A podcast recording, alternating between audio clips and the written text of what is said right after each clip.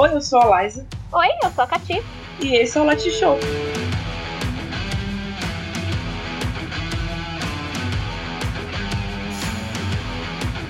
Antes da gente começar a falar sobre o programa de hoje, acho que é bom a gente fazer o que eu sempre quis fazer na minha vida, que é responder cartinhas de fãs, ou no caso, comentários de vocês, que é um pouco falar do nosso programa de estreia.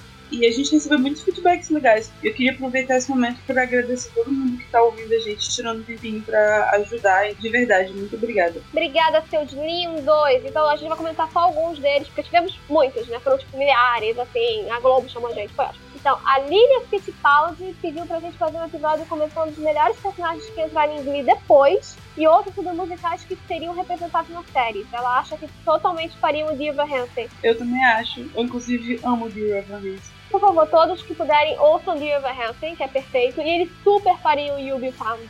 Ia ser um momento lindo, que ia juntar todos os losers, e eles iam cantar que tá todo mundo bem. Ia ser lindo. O Elvis Rodrigues falou no Instagram assim: Por favor, meninas, assistam a sexta temporada completa. Homecoming é um episódio que eu nunca esqueci. Cara, eu não te prometo nada, porque toda vez eu digo que eu vou assistir aos episódios finais da série e eu nunca assisto. Mas eu posso dizer de novo que eu vou tentar, só não garanto Ó, nada. Eu catei no Google e o Homecoming é um episódio que eles cantam Problem da Ariana Grande, ou seja, tem a Diana. Então tem chance da Liza ver. Ah, é verdade. Pode ser Aí. que eu tenha visto e não lembre, mas é. E um comentário que eu amei foi o comentário da maravilhosa Laís Macedo. Laís, um beijo. Você é incrível. Musa! A, a Laís disse assim: Eu ouvindo o Latte Show. Como elas podem estar na minha cabeça e reproduzindo os meus pensamentos? Porque, cara, porque você é uma pessoa, assim, maravilhosa, com total de zero defeitos. Um beijo, você é perfeita, a gente te ama e eu estou com saudades. Eu também, mas olha só, se a gente é o seu pensamento, tenha cuidado, amiga, porque a gente é meio doida, tá? é Então, verdade. preocupada Ah. fiquei um pouco. Então, agora a gente já pode ir ao tema de hoje, né? Cati, Eu. Na última semana, a Netflix anunciou três cancelamentos de séries. Duas séries brasileiras, como você sabe, Ninguém Tá Olhando e Samantha, e uma série norte-americana que é AJ and the Queen. Eu fiquei triste. Olha, eu não fiquei triste por a J.D. Queen porque eu não gostei. Eu só gosto de RuPaul e RuPaul's Drag Race. Mas eu fiquei triste pelas outras duas. Porque eu não, não tinha visto ainda. Mas todo mundo falava bem de Ninguém Tá Olhando quando falavam comigo. E todo mundo falava bem de Samantha. E, Eu gostava muito das duas séries. e eu, eu acho bizarro porque, assim, a gente tá vendo cada vez mais séries brasileiras. O que é uma coisa boa. Mas a gente tá num momento tão delicado da cultura. Que ver essa galera perdendo emprego ou sendo cancelada não é muito legal. Coisa sempre, às vezes a gente vê uma série que a gente não gostava e que é cancelada, a gente fala, ai que bom, não sei o que. Zé, Eu sempre procuro me policiar e lembrar que são pessoas que estão perdendo empregos ali quando uma série é cancelada. Então é, ainda mais nesse momento delicado, eu acho isso muito triste. Mas não só isso, eu acho que tem uma questão que é muito pontual para esses três casos. É, principalmente ninguém tá olhando e Age and the Queen, que são séries que tiveram uma temporada só e foram canceladas, mas é a junção de dois fatores. É, a gente não sabe se tem alguém assistindo, quantas pessoas estão assistindo ou não, e esses dados eles nunca são divulgados e depois eles acabam sendo usados como justificativa para cancelamento. Acaba sendo contraditório. Eu lembro que quando cancelaram Sense8, o pessoal Uhum. do Brasil ficou chocado, porque no Brasil Sense8 fazia sucesso, só que no resto do mundo não, e gente não sabia. Pois é. É, Então o Brasil teve que encher a porra do saco pra ter aquele episódio final. até que deu certo, né? Porque pelo menos teve um, um encerramento. Mas também se tivesse encerrado na temporada 2, nossa senhora, eu tinha ta- atacadíssimo, porque terminou no puta cliffhanger.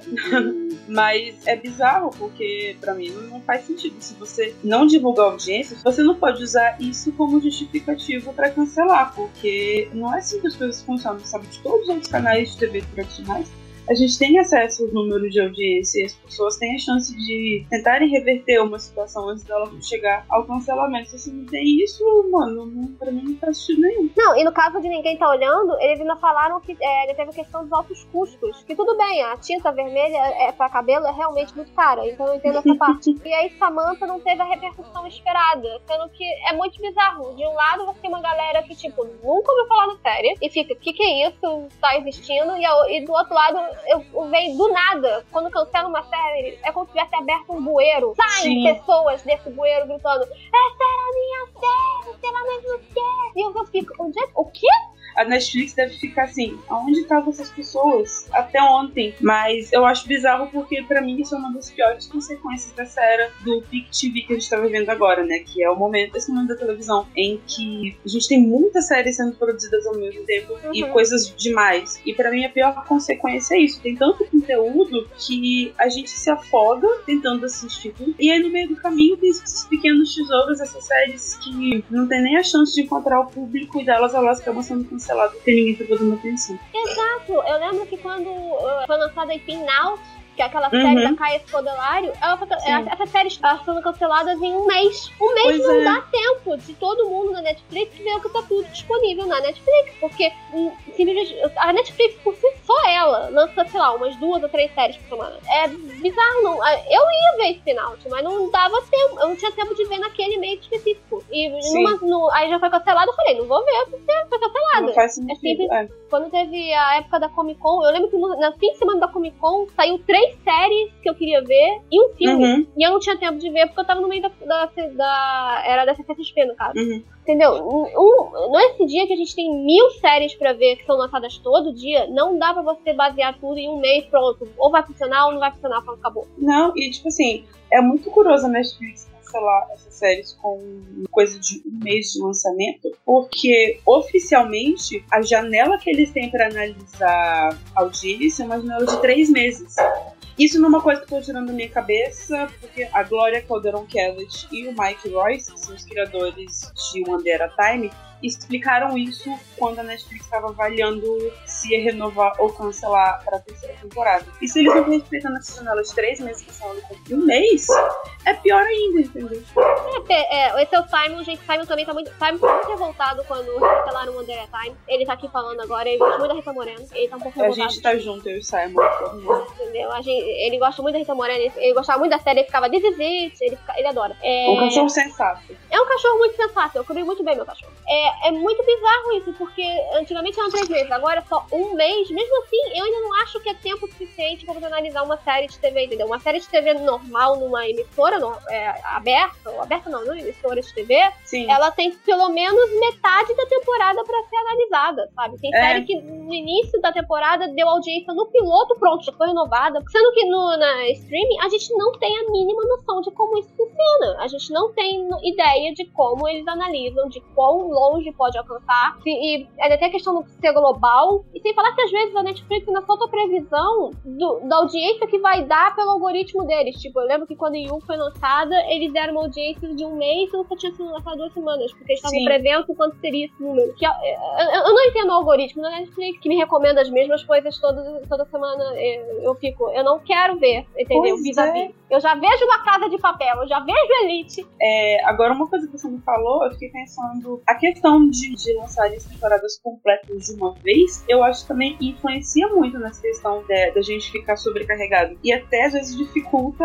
a própria série a encontrar uma audiência. Eu penso, por exemplo, no caso de The Mandalorian, que ela foi ganhando popularidade porque as pessoas começaram a se apaixonar pelo Baby Yoda e o público foi puxado pra série por causa do boca a boca. Só que esse boca a boca, ele só existiu porque toda semana tinha episódio novo. Agora, é, se você pensa no gráfico de, de buscas de Stranger Things, por exemplo, é um gráfico que é uma, ele tem um pico gigantesco em questão de quatro semanas e depois cai completamente. Agora, para uma série fenômeno como Stranger Things, é um caso diferente. A série já é consolidada. Eu ia justamente citar esse exemplo. Que, imagina se Stranger Things, que é o sucesso que é, em quatro semanas já decai. Imagina se fosse uma coisa semanal que durasse realmente oito semanas. Isso é gigantesco, é maior do que é agora. Eu não tenho problema com o fato de cair uma temporada toda junta, porque eu acho que a gente tá numa época da maratona. Eu acho que a gente ainda tá aprendendo a fazer o binge watching. Porque o que o pessoal solta de spoiler de Stranger Things no primeiro fim de semana que saiu é impressionante. É, as pessoas não sabem lidar com isso, né? Não, eu até entendo que nem todo mundo hoje em dia tem a paciência de ficar esperando uma semana pelo novo episódio. Eu entendo essa mania do binge watching que a gente quer consumir cada vez mais. O problema é que é todo fim de semana, mais de uma série. Sim. e a gente não tem controle das informações sobre elas. Então, é muito difícil ser binge watch e estar sempre atualizado, porque não dá. Humanamente não dá. Nós somos humanos, nós somos mortais, não tem como. Acontece, é a vida e vai ter sempre uma série que a gente não conseguiu ver. Só que, como isso também nos deixa sem controle sobre como tá a nossa série. A gente pode se apegar muito, a gente pode, a gente não deve se apegar porque não tá dando audiência. Até mesmo construir a comunidade de fãs. É, por exemplo, o próprio The Circle. Eu não sabia que você via The Circle. Ai, eu quando... amo. Todo... Quem não gosta de The Circle viu errado, tem que ver de novo. O Renato não gostou, babaca. Mentira! Verdade. Falou assim, ah, não tem nada demais, não. Fui eu, a pessoa, né, tentando ser uma ótima amiga. Falei, ah, não pensa mais nada também. Tá querendo aqui aproveitar a minha cultura, eu tô aqui te dando Exatamente. sabedoria. Mas é difícil de criar uma comunidade. Você até tem aplicativo que você pode ver as pessoas comentando, mas do teu lado você não sabe mais quem tá vendo, quem não tá vendo. Não é que nem Big Brother, que todo mundo tá comentando no Twitter e ninguém aguenta mais, entendeu? Eu, aguento, eu acompanho Big Brother pelo Twitter. Eu não vejo porque eu não tenho paciência. Porque eu não tenho paciência pra ver nada todo dia, entendeu? Mas você sabe tudo que acontece que é impossível não saber pelo Twitter. É impossível, entendeu? O Twitter só fala de, da mesma maneira que teve uma época que o Twitter só fala de casamentos cegas. Sim. Foi Essa época, dia. tipo, até ontem. Exatamente, até ontem, que agora teve a reunião, acabou finalmente. Eu posso Sim. ter um pouco de paz, porque eu quero que as pessoas falem. Quando eu, eu entrei atrasada em The Circle, então eu, eu quero As comentar já tinha passado a febre, né? Já tinha passado, eu perdi a fofoca de todo mundo, gente. Um absurdo. Ah, eu tô doida pra começar o The Circle Brasil logo. Também, tô bem ansiosa. É, é hoje, então, pessoal. Hoje, já está no Netflix The Circle Brasil. Porque vai sair. Não, é dia 11. Ah, é Sim. verdade, porque esse programa sai quarta-feira. e sim, vocês é entenderam. É o dia que esse programa sai, você pode ver. É isso aí. Você ouve o nosso programa, depois você vê. Depois você vai ver Brasil. o Brasil. Exatamente. E depois vem comentar com a gente. Por favor. Entendeu? Mas é, é, a mesma coisa. Às vezes a gente tem noção. Você falou o caso de Day Time. Que o pessoal já sabia que foi difícil renovar pra terceira. Já quase não foi renovada. O Sim. pessoal sabia, já começou fazendo campanha. Gente, vamos ver o Day Time, vamos ver o Day Time. E o Day Time é um exemplo de série que cresceu com o tempo. Sim. Sabe o que é engraçado? O Day Time me lembra muito o exemplo de Friends. Friends quase foi cancelada na primeira temporada.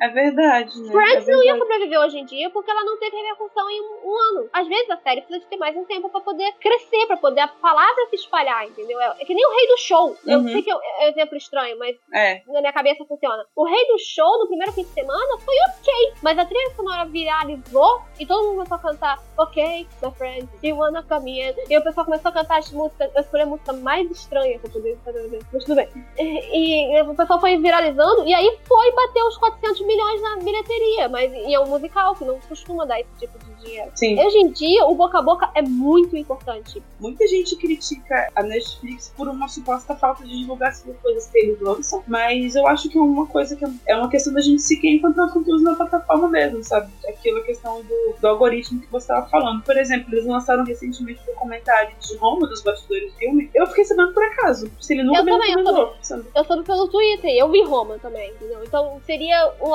normal pensar que você viu Roma, eu vou te recomendar o documentário que saiu meses depois. Porque se você me recomenda Vis-a-Vis, porque eu vi La Casa de Papel... Cara, divulguem as coisas. Eles terminaram o filme do Orson Welles, do outro lado do vento. As pessoas não sabem disso, porque o negócio lá é escondido. Não aparece busca nenhuma. É bizarro. Não, e é bizarro porque assim, quando é filme, você fez o filme pronto. E aí uhum. a repercussão vai ser pro bem, vai ser pro mal. A série não, elas precisam Sim. serem vistas para poder continuar, saber se vão continuar ou não. para saber uhum. qual é o público delas, para saber como elas devem se comunicar. Entendeu? É importante isso. Então, é importante essa ideia de dar espaço e de dar tempo. E é, é engraçado isso, porque agora a Netflix está sendo vista como uma carrasca, né? Ela cancela tudo. É verdade. E Sendo antes ela... era o contrário, né? Porque Exato. a Netflix fazia séries, já a maioria eles tinham um, uma política de não cancelar até a segunda temporada. Então renovavam tudo. Veio do nada virou todo mundo falando dela como vilã. Aliás, obrigada por cancelarem Insatiable. Foi um dos dias mais felizes da minha vida, gente. Vocês não têm noção, porque o dia que eu vi essa série, a primeira temporada, eu sofri muito.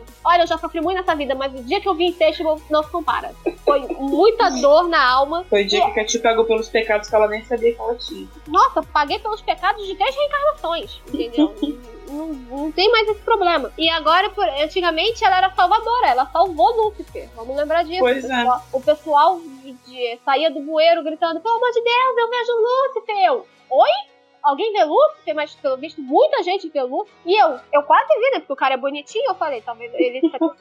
Ele tem sotaque britânico, falei, vou dar uma chance. É... E é bizarro isso. Antigamente ela era salvadora, ela salvava as séries. Hoje em dia, eu tô revoltada ainda com The OA. The OA acabou no puta cliffhanger. No cliffhanger mais genial que eu vi numa série de TV nos últimos cinco anos. Não estou zoando. E aí, ela vem e me cancela aquela porra. E eu fiquei, como é que eu fiz agora? Eu, eu não superei ainda, Live. Eu vou pra terapia e eu falo sobre os problemas, problemas de infância e meu problema de com The OA. Caraca, a Netflix criando novos traumas. Novos traumas da minha vida. Eu sou uma adulta. Não basta eu ser adulta, eu ainda tenho que conviver com a Netflix e cancelar minha série.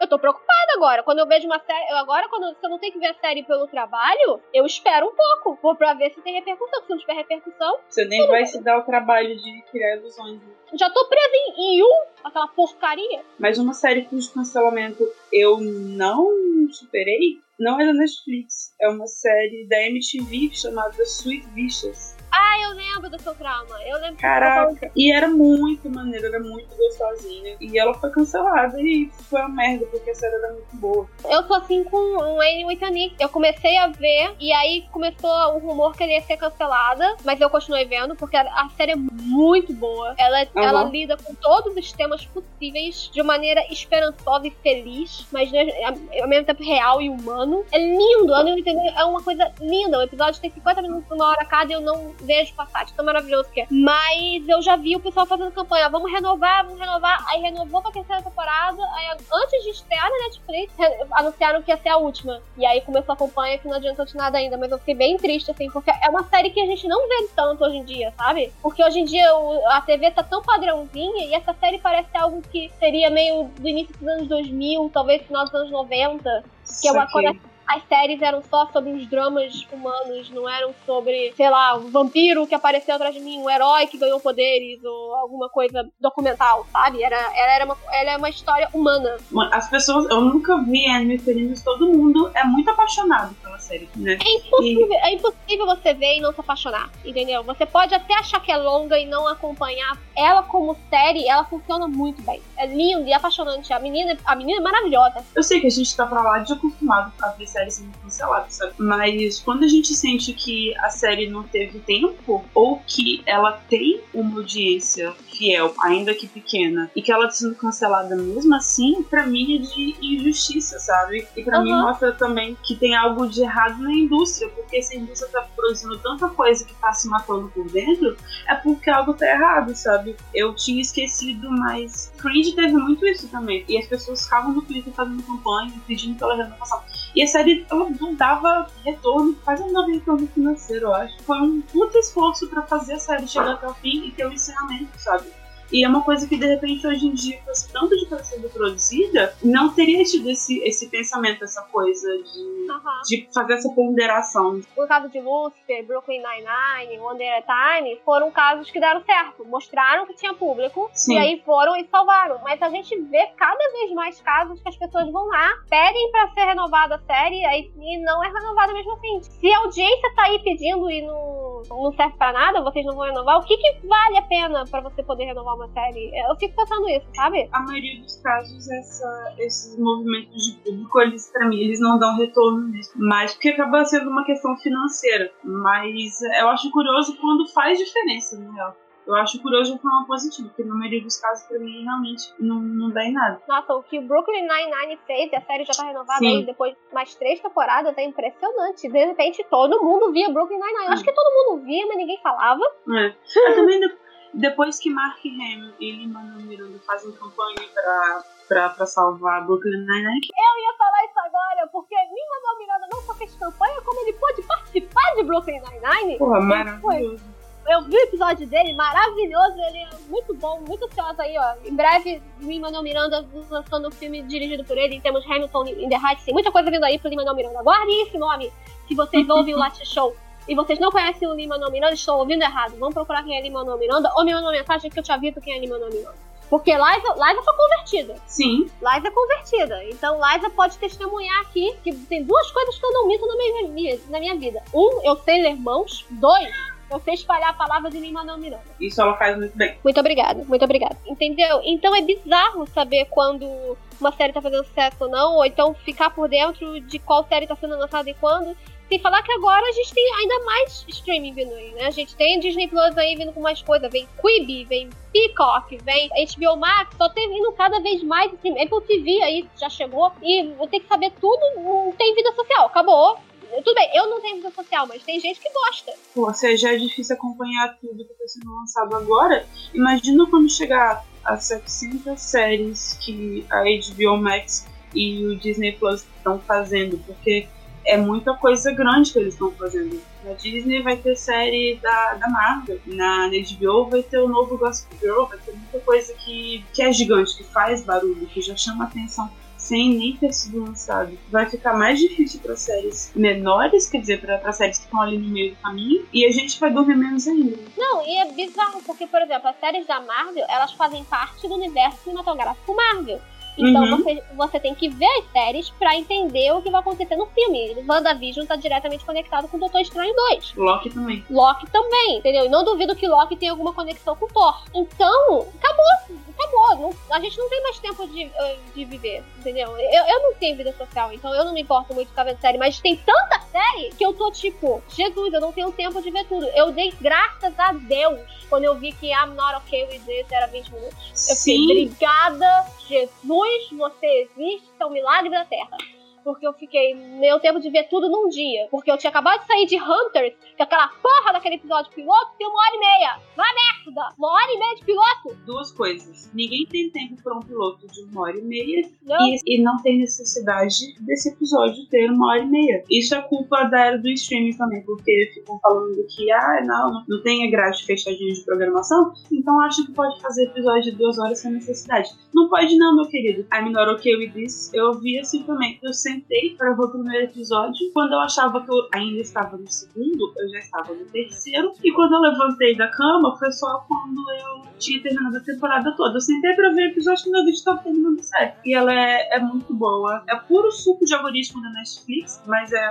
Ela funciona muito bem no que ela propõe. Ela é exatamente. Ela te vende uma história e ela faz aquela história e funciona perfeitamente. E eu acho Agora... interessante que, assim, ah, nós estamos. É, nós estamos no stream, nós não somos presos à grade de programação. Ótimo. Isso quer dizer que você pode fazer pra mais, mas pode fazer pra menos também, tá, meu Exato. amor? Meia hora tá ótimo. Agora, 40 minutos eu já acho, tipo, hum, tô, eu, eu, tô, eu tô acostumada porque eu cresci vendo série de 40 minutos. Se chegou uma hora, eu já fico, ah, não. Já ah, dá preguiça. É, nessa coisa de ter muitas séries grandes, além da falta de tempo que a gente tem de ver tudo, isso prejudica séries que estão ali no meio do caminho, sabe? Esses pequenos tesouros que a gente não vai ter tempo de descobrir, que é o caso de um Enio e Fanny, por exemplo. As pessoas foram descobrindo aos poucos e não tem um fandom massivo, mas os fãs são super dedicados. É, então essas séries pequenininhas, séries que não tenham é, grandes nomes do cinema ou que não tem uma puta estratégia de divulgação, elas vão ficar lá esquecidas, sabe? Eu penso, por exemplo, em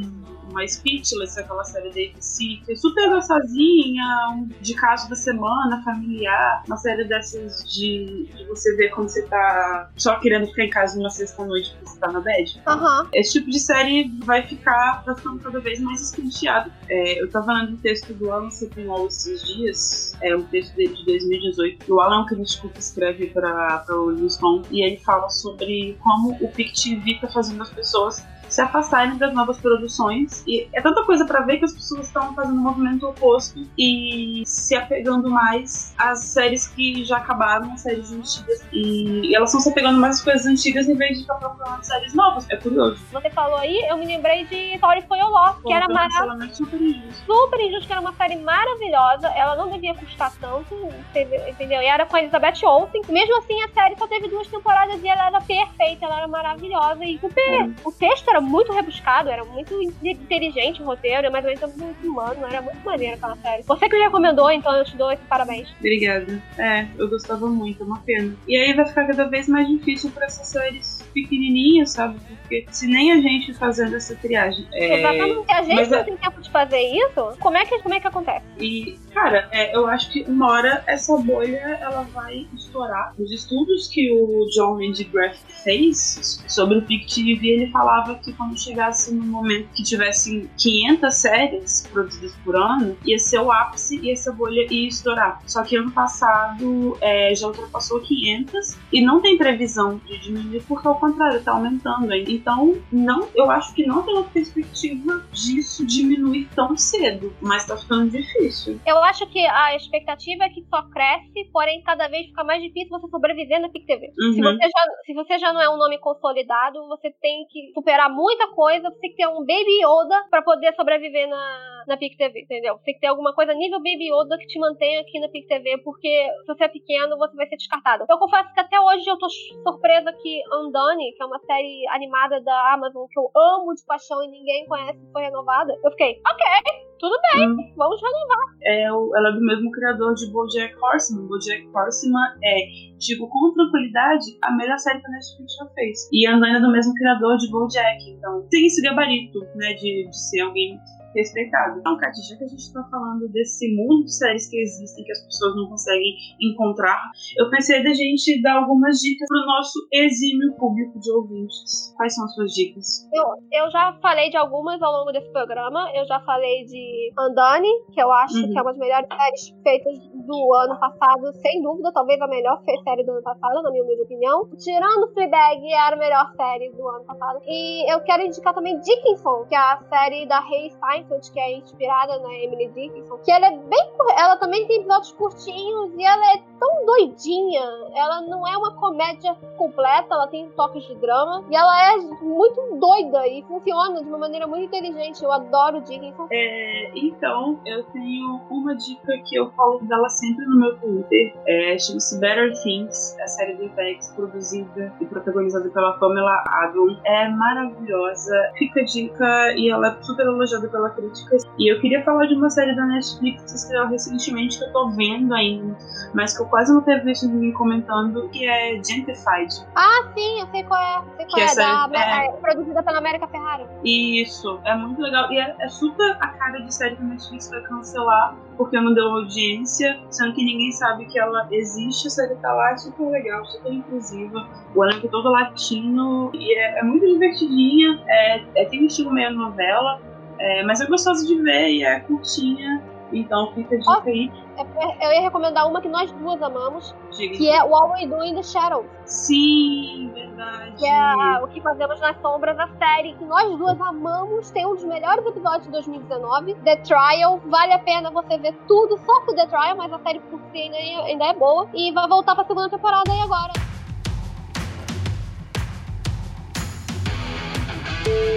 Nesse clima de fazer justiça, a gente vai ficando por aqui. Quero agradecer a todos que estão ouvindo, a todos que estão nos acompanhando nesse processo. A gente vai crescendo, a gente tem falhas, a gente tem erros, nós somos humanos, mas estamos aqui tentando o nosso melhor, tentando superar a tecnologia. E é isso. É isso aí. Esse foi o nosso segundo Latin Show.